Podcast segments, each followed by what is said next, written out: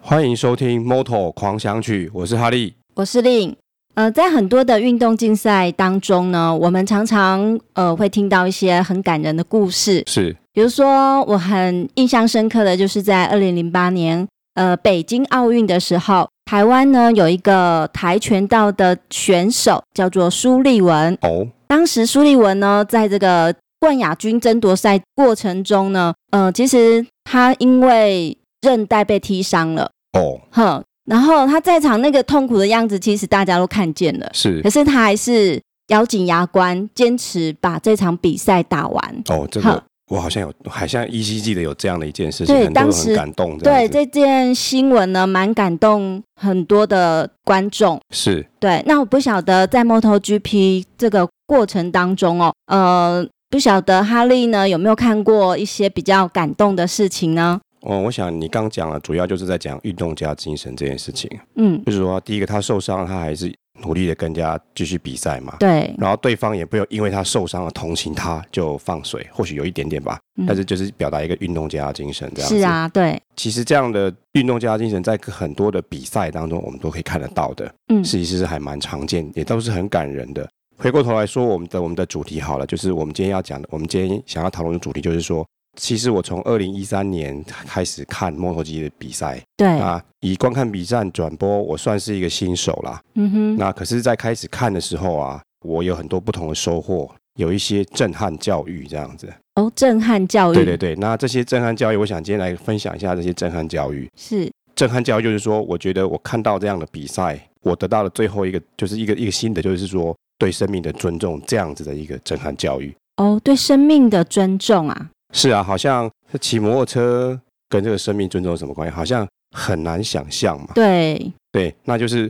我可以讲举几个故事啊，就是我看到几场比赛的一些我看到的过东西程。，对，对对对，那我要讲说，哇，原来它背后都是指向同样一件事情，就是说对生命的尊重这样子啦。哦，好，那我先讲第一个故事啊，嗯第一个案例好了。是第一个案例就是二零一三年的日本站，那是我第一次开始看 MotoGP 的那一年。嗯哼，好、那是日本站，就是上网交钱给 MotoGP 这样子。对，结果嘞，比赛的时候前，譬如说前面我们之前有讲过规矩嘛，对，第一天的练习赛全部都没了。第一天的练习赛对啊，，因为就是下雨，哦，下大所以雨就了，雨大的话，就肯定是没有比赛的这样子。嗯哼哼哼，然后它下了几乎是一天半的雨，所以它从第二天的下午才开始比，我记得好像是这样所子。以是临时取消了这场比赛，不是取消，就是说，你因为你时间是既定的嘛，对，所以你说你如果前面的东西少，时间如果是发生什么事情的话，你只能要减少你的赛程这样子。哦，对，所以他的照理说，MotoGP 有四场练习赛，对，他最后只剩下一场而已。哦，浓缩了，对，所以那一场就好像在拼生死一样这样哦子。吼吼，嘿，然后其实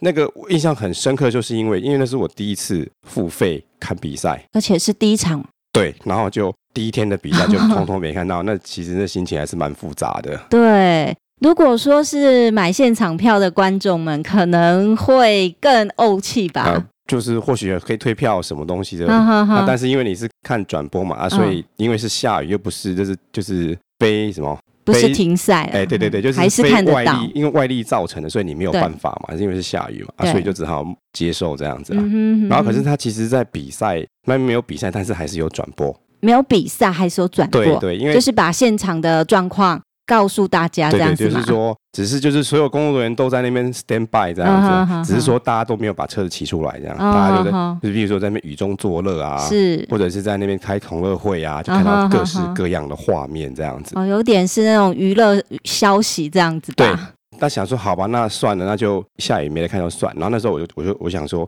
那他既然有转播，那我还是看。那我就开始听那个官方的那个播报员，我记得是一个阿北这样子嘛是。嗯那这以后我们来介绍这个阿北，很资深的 MotoGP 的播报员，他已经是嗯报了三十五年。哇，真的很资深。对对对，然后嘞，我就听听听听，然后后来听听听听，哦，原来这样说，看那时候雨又比较小一点的嘛。对然后我想说，怎么还是不比嘞？嗯那，因为下雨天你可以换雨胎嘛，对不对？对我们有提过。那可是他还是没有比赛。然后后来我听到一个原因是说，因为直升机不能飞，所以不能比赛。直升机不能飞，对对，直升机不能起飞，哦所以不能比赛天。候不佳，直升机不能起飞。，对，是这样。那我在想说，那直升机不能飞的话，或许是说你可能没有办办法拍照拍到很漂亮的那个高空的画影面，像是画面这样子。所以我想说那，那也没什么大不了。可是他接下来又在想说，其实为什么直升机不给飞，造成就是不能比赛，原因是因为因为如果你直升机不飞的话，不可以飞的话，如果等一下如果开始比赛，万一如果出了什么意外，嗯嗯，有人摔车的话，嗯，或是怎么样，那你没有办法在很短的时间立刻用直升机把受伤的人载出去这个最近的医疗单位这样子啊，嗯哼哼所以可能哼会延误了你就是救命的黄金时间，对对对，虽然说总是要以防万一嘛，所以那时候我一听到的时候，我就想说，哇，这是我怎么都从来没有想过有这样的理由啊，哦，就是说因为怕这个万一对有比赛出了什么状况，会出什么跟生命有关的事情。对，所以才没办法比赛，而不是因为商业考量。当然，商业考量也是其中的一个其中一种因素。对，但是也把人的生命呢考量进去，是，这真的很不容易哦。虽然我当时我我听完其实是还蛮震撼的啊、嗯我震撼点不是因为说这个原因啊，我震嗯撼点是说我为什么都没有想过这样子的这样子的原因这这样子啊。嗯哼哼或许真的是以一个单一的观众的角度来看的话，你只会想说，哎，我要看比赛，我不会想到其他的事情啊哼。对，但是你就听那个播报员阿北就讲说，哦，原来就是其实在整个比赛当中有很多大大小小的事情是要考量的，对，并不是只是娱乐或是对谁赢或谁输是这。样子的问题啦。对对对，嗯，以观众的角度来说，我们希望呢，花了钱就能够欣赏到最佳的这个呃画面。是好啊，但是呃，可能在全局的考量之下，他们更关心到的是这些选手的生命。安全，对，对对对，所以这个其实是我一开始看到的一个很特别的一个收获啦。嗯，但是其实我在二零一三年才看了三到四场，那其实还有一些相关的例子啊。第二个例子是说，是另外一位英国的车手。通常因为你看线上的转播，就是他可能就是正式比赛，不管是你是自由练习赛，或者是排位，或是正式比赛，他会提前会开始转播这样子。对，那他所以有时候就会有各式各样的画面啊。哈哈，那那因为 MotoGP 官方的那个摄影师拿照相机的，或者是拿摄影机的，嗯，其实我觉得可能有好几百人这样子嘛。哈哈，所以他就导播就一直切切切这样子。哈哈，然后嘞，我就看到他带到一个英国的车队的时候啊，嗯，然后那个车队的那个选手啊，他亮出了一张纸这样子啊，亮出一张纸，嘿，好，然后亮出一张纸以后，然后那个摄影大哥赶快就是聚焦嘛，对，那聚焦看一下哦，然后纸上面就有写一些东西，那我让你猜猜看那张纸是什么东西嗯，不太清楚哎、哦，那是一张超速的罚单， 哦，超速罚单在这个 MotoGP 的竞赛场中开了罚单，是，而且还不是什么警察局啊什么开嗯的，嗯是官方开的一个车手的罚单。哇，好特别哦。哦，大概是这样子啦，就是因为他们比赛要要不是有 pit，然后车子要从 pit 出来，对，然后回去要回去 pit，然后都会有那个出跟入口啊。嗯哼，那那个那边实际上是有速限的规定的，哦，所以那边的速限是六十公里每小时。哦吼，那那有这个速限，基本上还是就是为了安全的考量嘛。是是比如说是，你如果那边有人车经过，啊那你如果撞一撞，就会会发生意外的机会，会有机会发生意外这样子啊。嗯哼，嘿，然后我也是觉得说，这个我也是想说，哎，这是怎么罚单还有超速在赛车场上有这种东西，我就觉得很讶异了。对呀、啊，真的，对，而然后且罚的对象居然是这些摩托车选手。是啊是啊，然后还有就是说，因为或许可能以前有发生过这样的事情，才开始对这些安全上的事情有比较重视。嗯哼，那嗯哼其实。不只是利用罚单类似像惩罚来提醒他们，其实还有更积极的做法，嗯哼，就是说，其实因为他们现在的摩托车有一些电子系统啊，嗯，然后通常就是可以侦测到你现在这个车的车况，就好像说我们在跑步的时候，什么可以测量你的心跳啊、脉搏这样子。嗯在 MotoGP 的车子上面有各式各样的的那个感测器啊，嗯比如说你车的速度，那你的刹车的温度，嗯你的刹车你现在是开到几档，你现在车子是压车是压几度，等等等等，哦，这样，子啊的车况的讯息都是及时的会车队会知道这样子啊、嗯哼哼，所以听起来好像是单方向的，就是资讯的，就是把车子的资讯送回你的 pit，对不对？嗯但是事实上这是双向的嗯哼，那就他们的电子系统某方面是还可以控制这台车，远端的控制这台车子的。嗯哼，譬如说，嗯而且在某方面还要跟卫星做连接，像我刚刚讲说，他们可能要进出 P 的时候有那个速限，就是为了他怕超速嘛。对，那他们更积极的做法是，他们用利用卫星定位知道这个车在哪里，知道他要回站的时候啊，嗯，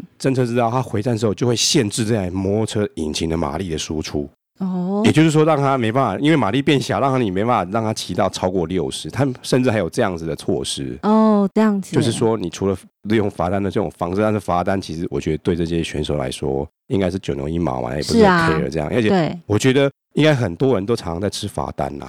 你 是哦，你在上面骑到三百多公里，对不对？对然啊后，你如果低速过弯也是一百公里左右，那对就是我们一般在高速公路的速限嘛。对但是你要下加油到要突然骑到六十，要一直狂刹车嘛，对，才可以骑到六十以下。所以我觉得会很不小心就超速这样。哼哼，所以或许就是因为有这样的问题，才有就是说利用利用这个卫星定位来控制这台摩托车的马力，让它的速度可以强制让它减速减到减到六十这样的一个速哇度。哦真的很特别，所以就是我我也是很讶异啊，就是说哇，这个这个超速这件事情可以做成这样子，嗯，就嗯是我觉得还是对于这个生命的尊重，啊这个安全这件事情很重视啊。对，因为其实赛车一般给人家印象就是玩命这样子、啊对、啊呀、可是没有，我就我没有想象到，说我观看了 MotoGP 比赛之后，发现他们在玩命的同时，他们处对于处也照顾生命，是是是，就是会就是说我就是尽量能够保护你，不要让你受伤，甚至是死亡这样子、啊。对对嘿，这次就是我我开始看幕后 GP 时候才看一两次，我就哎就觉得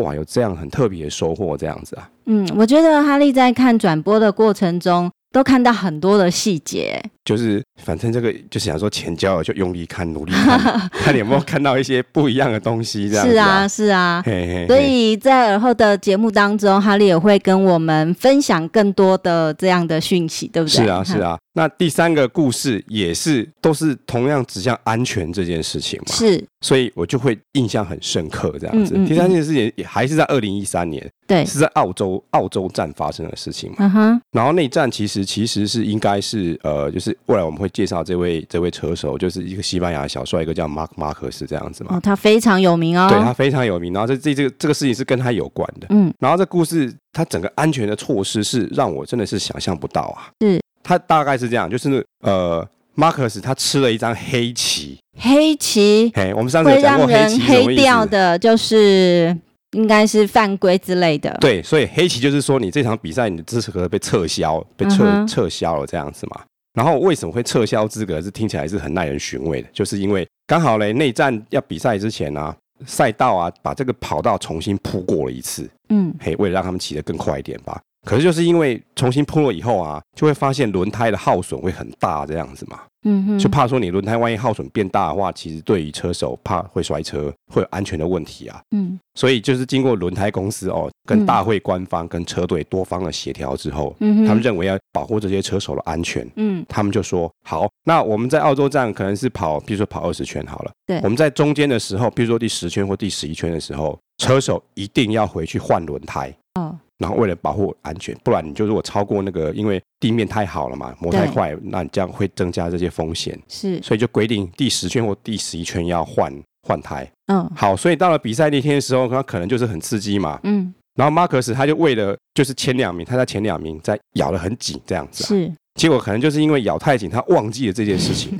不见得是忘记，或者是他工作其实是他工作人员失误了。嗯之前不是说要举牌吗？对那所以他那个圈数可能就是第十还是第十一的时候没有搞清楚，是所以是到第十二圈的时候牌子才拿出来这样子啊、嗯来不及了就来不及啦。嗯哼所以大会官方一发现这件事情的时候嘞，马克斯就被举黑旗了。哇哇当场哭了吧？还是没有啊，回去就摔帽子这样子 啊。真的很那呕哎、就是因为如果说他有提早换好轮胎，他的状况，他那一站应该可以赢这样子。对，而且他那一站如果赢的话，他甚至可能就提前封王了这样子嗯嘛。是是是，所以他本来可能内转内战会就是拿到总冠军，嗯可是因为整个工作人员的疏失，嗯嗯，那嗯让他就变成被取消资格嘛，所以取消资格就零分啊啦、是嘿，让他跟对手的差距又是又对手跟跟他那个总积分的差距又拉近了一些嘛，所以一样也是同样在讲同样一件事情，嗯就是说你这个这么复杂或者这么的高速危险的一个活动之下，是它有很多保护措施，对但是其实是我们一般人根本都想象不到，